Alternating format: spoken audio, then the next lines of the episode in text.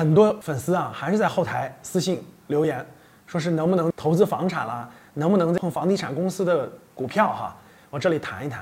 呃，以前呢，一直也想跟大家深入聊一聊房地产行业啊。这个这次咱们聊的深入一点啊。第一个，大家可以看到，从去年下半年开始，国家对房地产行业可以说是一个重磅政策连一个重磅政策啊。无论是三道红线，还是限制贷款，还是后加的这个买地必须用自有资金的百分之四十等等这些政策加起来，其实就是做一件事。各位记住，房地产行业没有暴利了，政策限制了房地产暴利的空间。过去房地产行业靠什么赚钱呢？有一个最根本的，就是房价上涨加上什么放大杠杆。大家明白，过去开发商找银行去贷款，贷了款以后怎么疯狂买地拍地，拍了地怎么样开发房子卖？随着房价的上涨，你会发现房价这个涨幅它越卖越贵，越卖越贵，对不对？所以随着房价上涨，卖的利润空间不但能够还了这个高额的这个银行的利息，还有利润空间。可是现在是什么样的？房价不涨了，甚至有的地方开始微跌。那这面还借了大量的款，因为这个滚雪球是越滚越大，是滚起来的。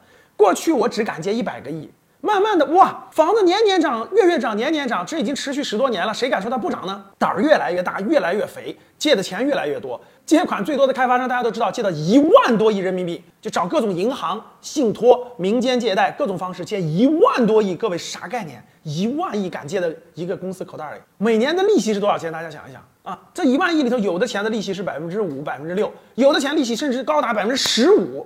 哇，一万个一年的利息算下来八九百亿，那卖的那房子过去涨价那个利润能出来，现在房子不涨价了，你拿什么钱去还银行的这么多利息？所以卖完的利润还不够还银行贷款的，这就是为什么上市公司发了年报了，有一个上市公司半年卖了三千多个亿的房子，三千多个亿，结果利润是负四十亿。为什么卖了三千多亿房子的利润还不够还银行贷款的，还不够还利息的，还得补贴。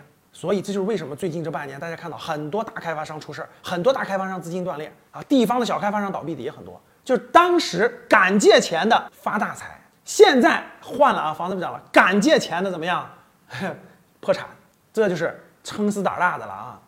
房地产行业未来会不会存在？当然会存在，但是房地产行业已经不具备暴利这个特征了。以前是靠高杠杆、靠房价上涨两者叠加给它带来暴利空间，现在这个行业没有暴利空间了，只能说是微利行业。未来房地产开发行业就类似于一个公共事业这种房行业一样，你可以开发房子，你可以获得合理的微利。但是你不可能有暴利了，这就是为什么啊，这一年多来，资本市场上给房地产公司的估值一直都是越来越低、越来越低、越来越低的原因。